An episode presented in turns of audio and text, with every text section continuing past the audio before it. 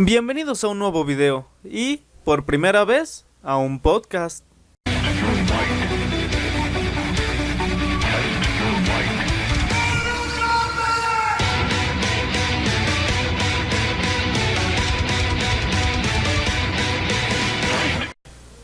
Bueno, para quien no esté tan familiarizado con este tipo de videos, pues básicamente es como una especie de emisión de radio como un programa muy corto, o, al menos yo pretendo hacerlo un tanto más corto.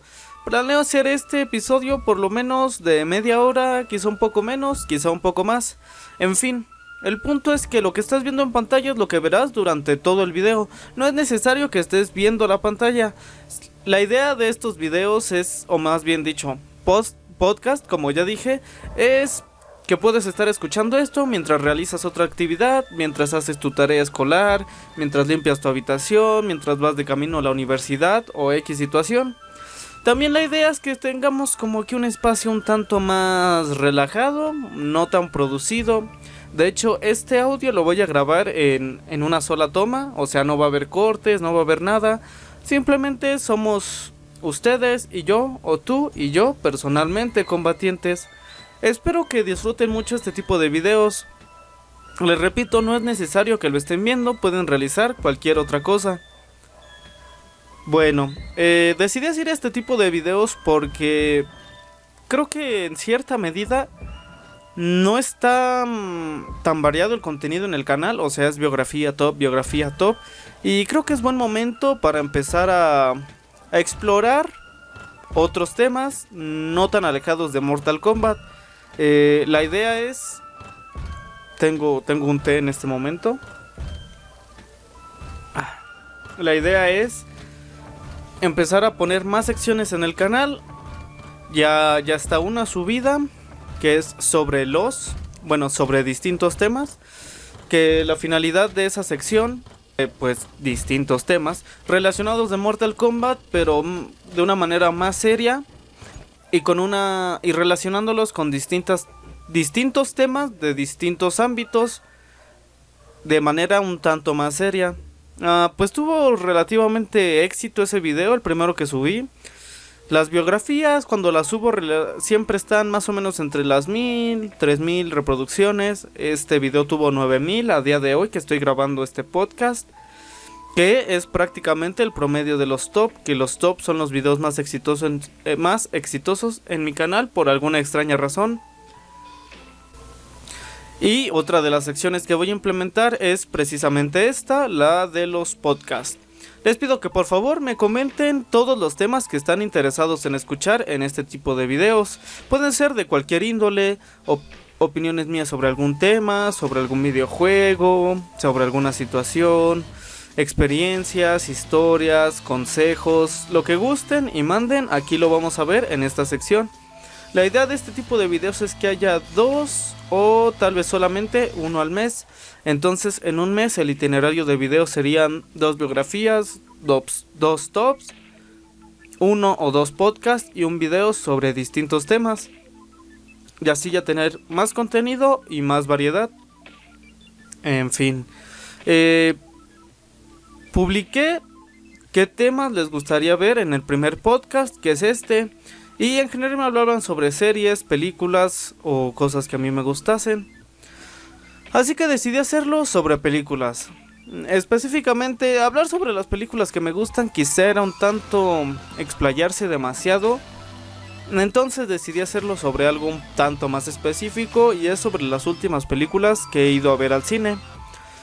Mi familia y yo no somos muy fans de, ir al cine por distintas situaciones, porque generalmente solo vamos a estrenos y entre los estrenos sobre películas que nos interesan, eh, pues siempre hay muchísima gente, no falta, no falta la gente grosera, que te empuja, que te dice de cosas, o al menos así es en México y por donde yo vivo, desconozco si donde tú vives padezcas lo mismo que yo, pero por lo menos aquí que, la gente grosera, que hay un montón de filas, que es un montón esperar, luego que no, alcanzas los asientos que querías, tal y cual, y que, ay, la gente que se ríe, bueno, o sea, en el cine, cuando ya hay muchas personas, y que pasa algo y todos están, oh, y se ríen y dicen, o sea, es como, neta, neta, estás, neta. Entonces, como que no somos tan fans de eso. Pero, cerca de donde yo vivo hay una plaza que ya tiene como 10 años que la abrieron y pues nunca tuvo mucho éxito realmente. Por alguna extraña razón, o sea, plaza comercial, centro comercial, como lo conozcan, ¿no? El punto es que hay muchas tiendas, comida y todo eso. Pues... O sea, sí hay tiendas, pero realmente muchos locales están abandonados. De hecho, me sorprende que esa plaza todavía esté en funcionamiento. El punto es que descubrimos que en esa plaza, porque precisamente mucha gente no le hace caso, está bastante vacía. Entonces decidimos ir a ver el Joker. Bueno, descubrimos que estaba, mejor dicho, descubrimos que estaba muy vacío porque queríamos ver el Joker en su idioma original subtitulado. Y en ninguno de los otros cines que están cerca de mi casa la tenían la función subtitulada, todos la tenían doblada. Y este que les mencioné era el único y dijimos, eh, pues a ver qué tal y descubrimos que no mucha gente va, o sea, literalmente en la sana, en la sala éramos los 20 personas cuando mucho era la una y media de la tarde, empezó a las dos por los comerciales y todo eso. Pero pues considero que era buena hora, fue un pues un viernes. Sí, sí, sí, el viernes. Y nada de gente. Entonces dijimos, no, pues está muy bien aquí. Y ahora sí, hablando específicamente del primer punto del podcast de hoy. El Joker. Una, me pareció muy, muy, muy, muy buena película, de verdad. Todo el tiempo, toda la función, en parte por la fotografía, en parte por el soundtrack, estuve pegado al asiento. O sea, se sentía una, una presión en el pecho y una tensión increíble. o sea, como si de verdad estuviera pasando algo impactante a tus ojos, como si estuvieras caminando por la calle y presenciaras un asalto. De ese tipo de sensaciones que te acongojan, que te, te oprimen, te hacen sentir, no sé, estresado, agobiado mentalmente. Fue, fue ese tipo de, de sensaciones durante prácticamente toda la película. Pero de verdad me pareció una película excelente. Joaquin Phoenix, eh, como actor, no conozco mucho de su trabajo. He visto un par de escenas, solo he visto Hair, bueno, Here y, y el Joker. Y de verdad, o sea, cuando vi los primeros videos, bueno, la primera presentación, el teaser trailer del Joker, no, no podía creer, de verdad que no podía creer que fuera la misma persona, o sea, hizo un trabajo excelente. Bajó 30, 35 kilos, si no mal recuerdo, para realizar el papel, con el cabello largo. No, no, no, un cambio increíble. Yo no sabía que era la misma persona hasta que me puse a investigar un poco más. Y vaya, quedé muy sorprendido y la actuación en todo momento es wow. No, no sabría cómo describirlo, o sea, de verdad sientes que es una persona que padece una enfermedad mental. De verdad, este, su mirada, sus gestos, la forma en la que se comportaba, me pareció excelente. Eh, va a haber un poco de spoilers aquí. Digo, a estas alturas creo que ya ni siquiera está en cines, entonces si no la viste es porque no te debe interesar demasiado o no tuviste oportunidad. Pero ya advertí que hay spoilers. Entonces, hay muchas cosas. O sea, este tipo de películas, o más bien esta película, no creo que tenga elementos que sobran. O sea, si vemos por ejemplo Avatar, la película de monos azules y todo eso, es una película que me gusta, tiene buenas secuencias de acción y todo ese tipo de cosas, pero siento que hay varios aspectos que sobran en la película. Algunos personajes, algunas escenas y, en Joker de verdad se siente un trabajo muy bien pensado, muy bien escrito, muy, muy bien dirigido y en general muy bien realizado. Siento que todas las escenas están por algo, y que perder una sí resulta imprescindible para, a lo mejor no comprender en su totalidad la película, pero para disfrutarla plenamente. Es como, bueno, yo al menos veo las películas y sí soy de los que están quietos y escuchando y no hacen ruido y están prestando atención. Al menos si la película me interesa. Y, y si voy al cine es porque obviamente me interesa. Y de verdad, prestar atención a cada segundo, ver cómo se desarrolla la trama y, y el soundtrack, wow. Tengo entendido, o más bien leí, que realizaron el soundtrack antes de la película. O sea, cada escena que crearon la hicieron con base en el soundtrack para adaptarlo y que quedara dog. No sé si esto sea muy común en el cine, no creo, pero vaya, de verdad queda a la perfección cada escena en la que soy el soundtrack. Respecto al final, el director mismo dijo que lo hizo con las intenciones de que todos interpretaran qué es lo que pasa o cómo, cómo, cómo suceden las cosas. Eh, están por supuesto la postura que dice que todo lo que pasa en la película, salvo el principio y, y, y pues el final, realmente no suceden, que todo está en la cabeza de Arthur. Yo personalmente, y la versión que más me agrada, es que en el momento en el que dice que no entiende el chiste, se refiere precisamente a la muerte de, de Marta. Y para mí todo sucede excepto casi al final, cuando la ambulancia choca la patrulla y después un grupo de manifestantes liberan a Arthur y lo ponen encima, encima del cofre y ya después él se reacciona y, y, sonríe, bueno, se hace la sonrisa con sangre y todos lo alaban. Para mí eso no sucedió. Como yo lo interpreté es que ya mata a Murray, se lo llevan y en vez de que, de que ocurra ese accidente, sencillamente llega al manicomio, ya lo desarman, lo desvisten, todo ese tipo de cosas, lo encierran y ya después es la entrevista y mientras se le pregunta o se le, se le canaliza, como que cuenta todo lo que pasó y al final dice que no entendería el chiste. Para mí esa es la versión que pasó. Pero en general, la película me pareció increíble. Perdón si divago un poco, como que me regreso y todo esto, pero es la primera vez que realizo este formato y, y es un poco, no complicado, pero como que no sé realizarlo muy bien. En fin, el punto es que, que conozcan un poco más cómo sería tener una charla conmigo, digo, por si les interesa, ¿no? Pero en general, esta deconstrucción del personaje y ver cómo cada día descendía más hacia la locura, de verdad, me pareció magnífico. Si no la han podido ir a ver, búsquenla en internet o esperen a que salga el DVD, pero de verdad considero ampliamente que la vayan a ver. Y la otra película que fuimos a ver, esto por parte de mi papá, este fue Terminator, Terminator uh, ¿cómo se llamaba? Destino Oscuro, Dark Fate, sí, creo que era Destino Oscuro. Bueno, lo vimos, la fuimos a ver por mi papá porque mi papá es bastante fan de esas películas. Ya pues no es exactamente joven y él vio varias cuando salieron, cuando estuvieron en los cines y todo eso. Entonces pues fuimos a verla. A mí también me gustan mucho. He visto todas menos Genesis porque desde el tráiler no me llamó para nada la atención. Y en general ahí estuvimos debatiendo en mi familia y mm, a nadie a nadie ahora que lo pienso excepto a mí mm, le gustó la película.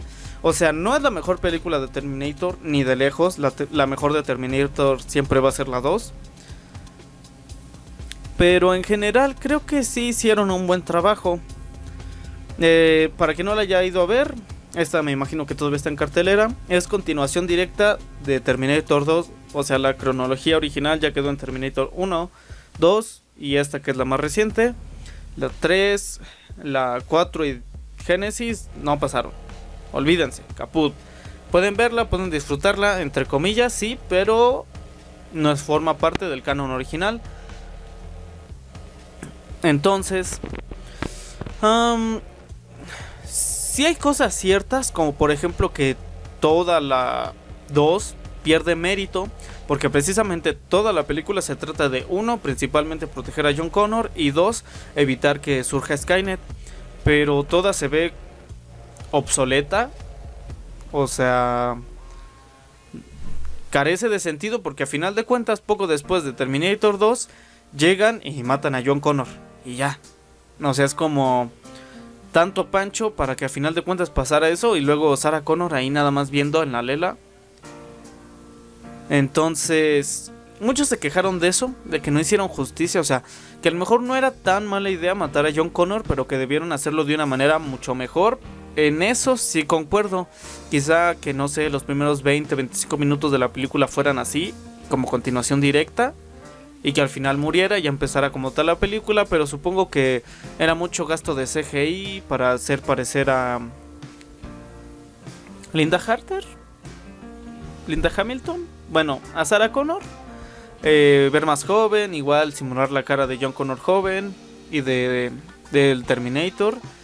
Pero creo que hubiera sido mucho mejor. Y luego, ah, en estos tiempos, como ya sabrán, todo este discurso de del feminismo, del empoderamiento de la mujer, de igualdad de género y todo este tipo de cosas, equidad. Mm, creo que quisieron adaptar la película a esto, o sea, Terminator surgió cuando el patriarcado pues estaba más arriba y todo ese tipo de cosas. Y pues tiene sentido que el escritor y el director hayan decidido que el quien va a dirigir la resistencia en el futuro pues es un hombre.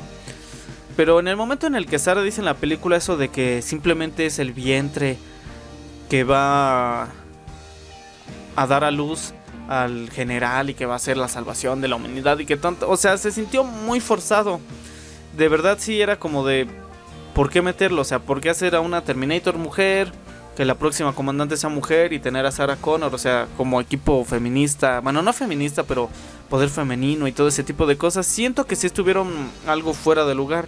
No me convencía demasiado, o sea, al principio no lo sentí tan forzado, pero conforme fue avanzando la, la película y era así como de, uh, sí, nosotras mujeres no necesitamos a hombres y que no sé qué tanto. Hacia el final, cuando aparece el Terminator, creo que ya fue una película en plan empoderamiento de la mujer con tendencias hacia equidad de género, pero que creo que estaba bastante forzado y que era pues hasta cierto punto innecesario.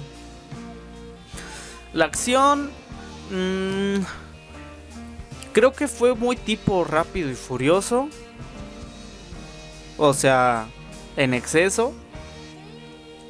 Con esto de grandes escenas. O sea, si habrán visto Terminator y 1, 2, 1 y 2, eh, si eran como espectaculares las escenas, pero no a este punto de que un avión se desplomara y todo ese tipo de cosas. Entonces, es entretenida, sí. Como la mayoría de las películas de acción, la pones, disfrutas las explosiones, los disparos, las peleas, tal, tal, tal. Termina y a final de cuentas no, no te deja un gran mensaje, a diferencia del Joker, no te deja así como que reflexionando sobre tu realidad, sobre la resistencia, sobre la protesta y todo ese tipo de cosas. ¿Se pueden rescatar muchos puntos para esa situación? Claro que sí, pero en general no es el propósito de la película. O sea, tú no vas a ver Terminator esperando salir motivado para salir adelante, para salvar el semestre o ese tipo de cosas. Tú vas a ver Terminator porque pues te quieres pasar un rato a gusto y, todo eso. Pero la acción en general buena. Siento que pudieron hacer mejor el CGI o los efectos especiales. El segundo Terminator, eh, no recuerdo su nombre, es ni el modelo pero el Terminator mexicano creo que no le hace justicia al Terminator al T-1000 que vimos en Terminator 2 porque o sea, ese Terminator o sea, imponía, o sea, aún teniendo tú veías Terminator 1 y decías, "No, no, o sea, ya fue." No importa qué, le dispare, qué le lance, cuánto me esfuerce, o sea, esa porquería me va a alcanzar, es indestructible y me va a matar. Y hacia el final cuando lo destruyen sí es como, no, ma, pues sí, se aguantaba.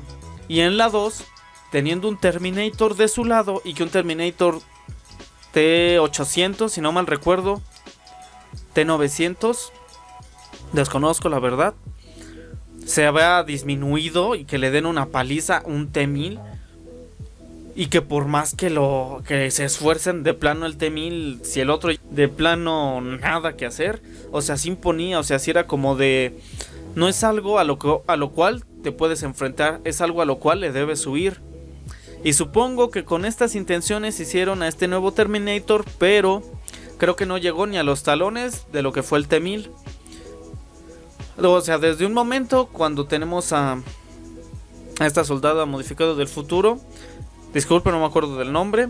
pero y se empiezan a agarrar al tú por tú a unos golpes en los cuales no se ve gran diferencia, pues como que creo que no fue la mejor presentación para este personaje. Quizá debieron hacerlo, o sea, como más imponente y ya después como que se va equilibrando la pelea, pero así siento que falló un poco. Ya después vemos que le disparan explosiones tal y cual y esta porquería sigue avanzando y nada lo para. Pero en general falta ese terror, esa ese poder que te transmitía de saber que pues ya, ya hasta ahí habías llegado. Viviste 20, 30 años, te conociste a Terminator, ya, hasta ahí llegaste. Entonces creo que por esa parte tampoco fue tan buena. En general esa película, en calificación, porque algunas partes del guion tampoco me parecían muy buenas. Yo creo que sí merece un 7 Digo, mis películas favoritas de Terminator sería la 2, la 1, la 3 y esta. La 4 igual no me gustó mucho. Pero pues a final de cuentas es eso, una película de acción que quiere verse incluyente, poder femenino, tal y cual, efectos especiales. ¿Le hace justicia a la saga? Claro que no. ¿Hace justicia a las películas de acción? Pues en gran parte sí. Pero en general, pues es entretenida, en conclusión. Y otro de los temas que es la universidad. A fecha de grabación de este podcast, estoy a una semana de terminar mi primer semestre de universidad. Aquí en México, básicamente, tu educación atraviesa el kinder, la prima, el kinder, que son tres años, aunque no es obligatorio, puedes no hacer el kinder. Luego está la primaria o educación básica, que son 6 años. Luego también cuenta como educación básica, la secundaria, que son 3 años. Luego la preparatoria o media superior, que son otros 3 años. Y después la universidad o educación superior, que dependiendo la carrera que elijas, pues es la duración que tiene. Pero creo que las más cortas son 8 semestres, 4 años. O desconozco si hay alguna más corta. En mi caso es que este mismo año terminé la educación media superior, la preparatoria. Yo fui en un CCH o, para los que no estén familiarizados, Colegio de Ciencias y Humanidades. O su nombre completo, si se quieren ver acá muy profesionales. Es Escuela Nacional Preparatoria, Colegio de Ciencias y Humanidades. Y en mi caso, plantel Naucalpan, CSH Naucalpan para los compas. Eh, pues atravesé mis tres años sin problemas. Solo llegué a reprobar una materia y la pasé en extraordinario con seis. No me siento muy orgulloso. Y para entrar a CSH es las preparatorias de la UNAM.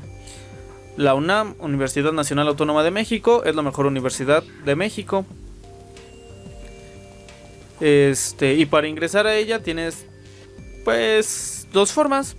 Por un concurso, bueno, no es concurso, es más, es un examen. Y digamos, mi CCH Naucalpan pedía 87, 89 aciertos. Entonces vas, haces el examen, son 128 preguntas y si sacas más de 89 y tienes promedio de secundaria mínimo de 7, pues te quedas en CSH Naucalpan. Y si no, pues a tu segunda opción, o si no, puedes meter hasta 10 opciones ah, para las cuales, para la que te alcance tus aciertos. Entonces yo entré a CCH y terminando CCH, o cuando una persona termina la preparatoria y quiere formar parte de la UNAM, tiene de dos. Como tú ya, como al ser de la, del CCH tú ya eres parte de la UNAM, pues Metes un trámite que se llama pase reglamentado y con base en el promedio que obtuviste en los tres años puedes solicitar una carrera. Las carreras pues más demandantes o más exigentes pues lógicamente tienen mayor promedio y no cualquiera entra y algunas otras pues pues menor promedio, 7, 8, tal tal tal. O si terminaste la prepa en algún otro lugar puedes hacer un examen para la licenciatura en la UNAM en la, y la carrera y el plantel que quieras. En mi caso, terminé SSH y mi idea desde que entré y desde la secundaria prácticamente era, era estudiar derecho, leyes, como lo conozcan en tu país, vaya, ser abogado, bueno, jurista. Este, Entonces, pues ya salió lo del pase reglamentado. Ya empecé a hacer el trámite y así. Yo había pedido Ciudad Universitaria, que es como el campus más grande de la UNAM. Bueno, no es como, es el campus más grande de la UNAM, donde tienen muchas facultades, muchas carreras, muchas áreas, muchas cosas. Y para estudiar la universidad tienes otras opciones, que son las FESES, bueno, las FES, que son otros cinco planteles de la UNAM con distintas carreras y así. Entonces, si no tienes el promedio suficiente, te mandan alguna de esas FES en donde esté tu carrera y si te alcanza el promedio. En este caso, eh, para entrar a CU pedían, se supone, 778 de promedio general. Y yo tenía 816. Entonces dije, no hay problema. Pero ese 778 no es fijo, o sea, es variable dependiendo la demanda que tenga la carrera y el plantel.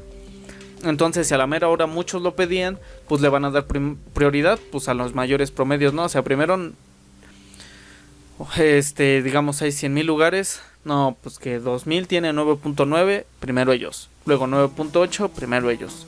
9.7 y así hasta que se llene, y pues ya hasta donde alcanzó. Pues supongo que algo así pasó y no me dieron el cochino plantel y me mandaron a la Facultad de Estudios Superiores Aragón, FES Aragón donde actualmente estoy cursando la licenciatura en Derecho. Y pues es una relación de odio-amor, más odio que amor, porque yo de verdad nunca me imaginé que iba a terminar en esa facultad. Pero pues conocí buenas personas, grandes compañeros, los maestros me agradaron, el plan de estudios, mis materias. El camino no es tan largo como si hubiera ido a CU. Y pues en general, está bien voy a la voy a terminar amando sí o sí.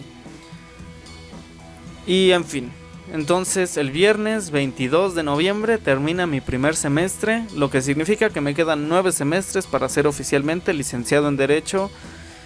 Y vaya, vaya, vaya, vaya. De verdad que las películas, series y todo eso nunca te pintan lo difícil y la friega que es la universidad. O sea, de verdad, friega, friega. Y eso que yo estoy en una carrera de humanidades que resulta que derecho es una de las carreras de humanidades más difíciles. O sea, obviamente jamás se va a comparar a medicina o alguna ingeniería, pero pues sí está, sí está pues algo complicada, ¿no? Y vaya, de verdad que es muy, muy muy estudiar en la universidad, al menos algunas carreras. Porque de verdad son, o sea, sí es un ritmo muy distinto al de la preparatoria. O sea, de verdad, de verdad. Ahorita, actualmente nada más llevo cinco materias, pero de verdad, wow. Friegas, friegas, friegas. ¿Qué tarea de esto? ¿Qué tarea del otro? Que leer 30 páginas de un día para el otro, que leer 70, que hacer un análisis de esta ley, que no sé qué tanto. O sea, de verdad sí son friegas considerables. No sé qué edad tengas, combatiente que me estés escuchando. Sé que a veces es difícil, sé que a muchas personas no se les da con tanta facilidad, pero si puedes desde temprana edad, llámese, no sé, desde los 14 años, 15 años, elegir la, la carrera que quieres estudiar, hazlo. O sea, sé que es difícil, sé que esa edad estás preocupado por rankear en LOL, en jugar si de verdad.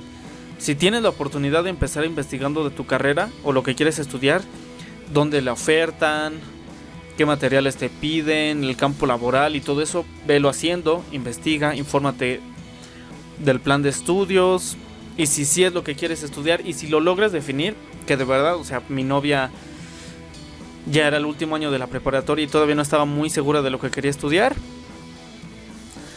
Ahorita actualmente ya está estudiando psicología, pues está contenta, pero de verdad empiecen a organizarse desde ahora sean estrictos consigo mismos, no sean mediocres, aprendan a trabajar de maneras forzadas.